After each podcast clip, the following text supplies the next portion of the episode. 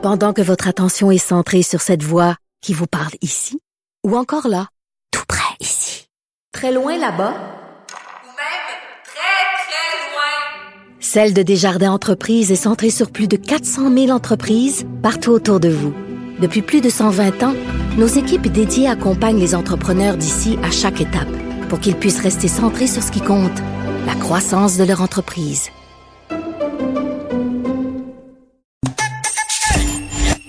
Jean-François Barry.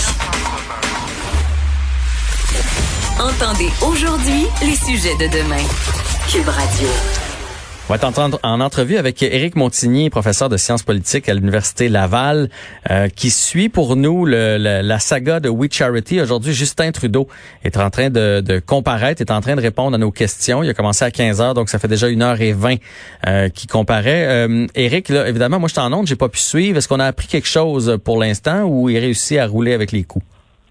Ben, je dirais que ce qu'on ce qu'on a vu, c'est important comme comme exercice. Hein, D'abord, c'est très peu fréquent qu'on voit un premier ministre comparaître en commission parlementaire de cette façon-là. La dernière fois qu'un premier ministre le fait pour des questions éthiques, c'est en 1932. Alors, euh, faut, euh, faut monter il y a longtemps. C'est très il y a très longtemps, c'est assez marquant ce qui se passe. Euh, le premier ministre a d'abord expliqué un peu le, le programme qu'il voulait mettre en place, les raisons pourquoi dans ses déclarations d'ouverture, il, voulait le faire et pourquoi il ne s'est pas récusé, alors qu'il aurait dû se récuser de la décision parce qu'il est en, enquête pour un conflit d'intérêt. Mm-hmm. Et par la suite, c'est lors des questions des, députés de l'opposition que ça s'est gâté un peu parce qu'il y a, il y a sur le plan de la communication politique, ce qui est important, c'est de se préparer à répondre à des questions assez simples, assez précises. Et les conservateurs, ce qu'ils ont fait dans leurs questions, principalement, et le bloc aussi, c'est des questions très pointues. Et le premier ministre n'avait pas les réponses. Donc, il a paru euh, déstabilisé dès le début euh, de, sa comparution. OK, ben ça je suis surpris parce que je m'attendais à ce qu'on ait répété avec lui. Je, me, je le voyais même là, il est comme dans son bureau, ça se fait par euh, vidéoconférence. Oui, exact. Je, me disais, il est chez lui. Je me disais de l'autre côté, il doit avoir une machine qui lui montre des, des réponses, qui lui souffle des mots, qui tu sais qui l'aide avec des, des, des, cartons et qui ont répété avec lui depuis euh, depuis qu'il sait qu'il va passer euh, de, devant la en, en, comparution. Fait que là tu me dis qu'il était déstabilisé au début, ça m'étonne. Les, les questions qui ont été posées, c'était des questions très précises sur combien, par exemple, sa conjointe, sa famille ont reçu d'argent de oui euh, uni, euh, mhm. combien de remboursements de dépenses, euh, quels étaient les voyages, donc très très précis comme question. Il n'avait pas les réponses. Et ça, euh, déjà en partant, euh, ça, ça, ça, a miné son témoignage. D'autres questions aussi sur le processus de validation du choix de l'organisme oui par la fonction publique.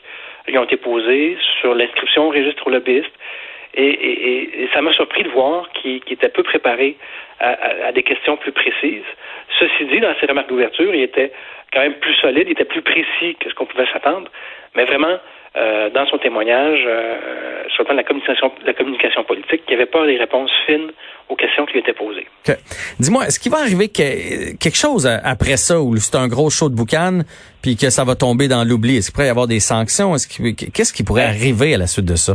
L'espoir, l'espoir, je pense, des libéraux, c'était que la comparution du premier ministre aujourd'hui calme, fasse baisser la pression. Et c'est pas ça qui va, je pense, arriver parce qu'on apprend des choses nouvelles dans, dans le témoignage. Par exemple, qui n'était pas au courant euh, que Bill Morneau a fait un voyage avec payé par Uni en 2017. Donc il y a des, il y a des pattes à l'histoire, si on veut. Mhm. euh, et elle va continuer, on va continuer des zones d'ombre qui demeurent. Donc on va continuer d'apprendre des choses dans les prochains jours, les prochaines semaines. Et ça va culminer ça avec des rapports d'enquête euh, du commissaire à l'éthique. Donc, le commissaire à l'éthique déjà mène trois enquêtes, deux sur le ministre Morneau et une sur le premier ministre Trudeau pour des manquements à l'éthique parce qu'ils ne sont pas accusés et pour des, euh, le voyage justement de M. Morneau en 2017 euh, payé par payé par Uni. Il euh, faudra voir les conclusions du rapport du commissaire à l'éthique, mais clairement l'opposition et les oppositions n'ont pas l'intention de laisser laisser aller le morceau. Et ce qu'on voit, c'est que ça a un impact dans l'opinion publique. M. Trudeau sortait de la crise ou était dans, dans la crise de la, COVID-19 avec, si on veut, des meilleurs sondages, avec une cote d'appréciation personnelle qui était en hausse. Et là, ce qu'on voit depuis quatre semaines, c'est une tendance inverse, qui est très rare en été d'ailleurs, de voir des sondages défavorables pour le gouvernement, comme on voit depuis quelques jours. C'est assez rare et ce qu'on voit, c'est même une chute assez importante de l'appui envers euh, le Parti libéral du Canada. Mais c'est un peu leur talon d'Achille. C'est quelque chose qui revient, on dirait, tout le temps. Puis ils ont de la misère à, éviter ces pièges-là. Mais on a l'impression que le Parti libéral a toujours les deux mains dans notre euh, dans la cagnotte, dans l'argent public, qui trouvent des façons de financer leurs amis, de se financer eux-mêmes. Mais c'est comme s'ils n'avaient pas appris la commission euh, la commission Gomery hein, du scandale des commandites.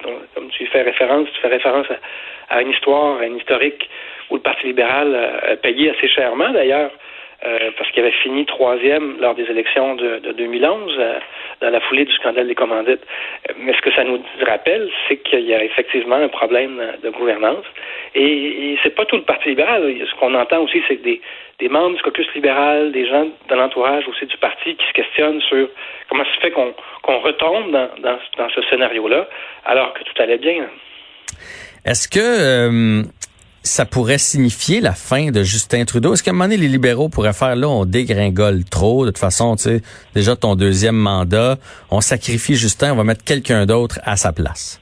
Ben, dans le cas d'un gouvernement minoritaire, déjà, on fragilise le leadership d'un chef. Mhm.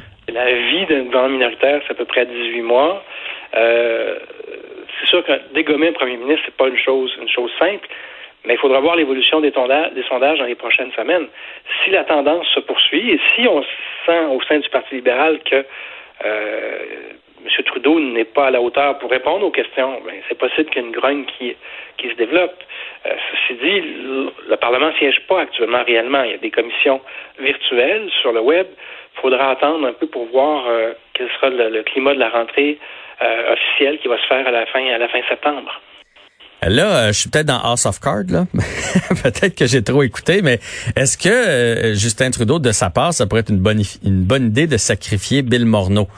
De, qui servent d'exemple, quitte à y redonner un poste euh, à quelque part, là, avec un bon salaire et tout ça, mais question de sauver l'apparence, de dire, regarde, on sacrifie Bill Morneau, question de montrer qu'on a, qu'on a compris puis qu'on est conscient des, des, des effets de, de cette crise-là. Ben déjà, la réponse, une des réponses qu'il a données aujourd'hui en disant je n'étais pas au courant de voyage en 2017, c'est un peu prendre ses distances de son ministre des Finances. Uh-huh. Ça, c'est dit, le, problème dans lequel, euh, auquel fait face le premier ministre, c'est que ce qu'il reprochait à M. Morneau, euh, c'est beaucoup les mêmes choses qui lui sont reprochées à lui.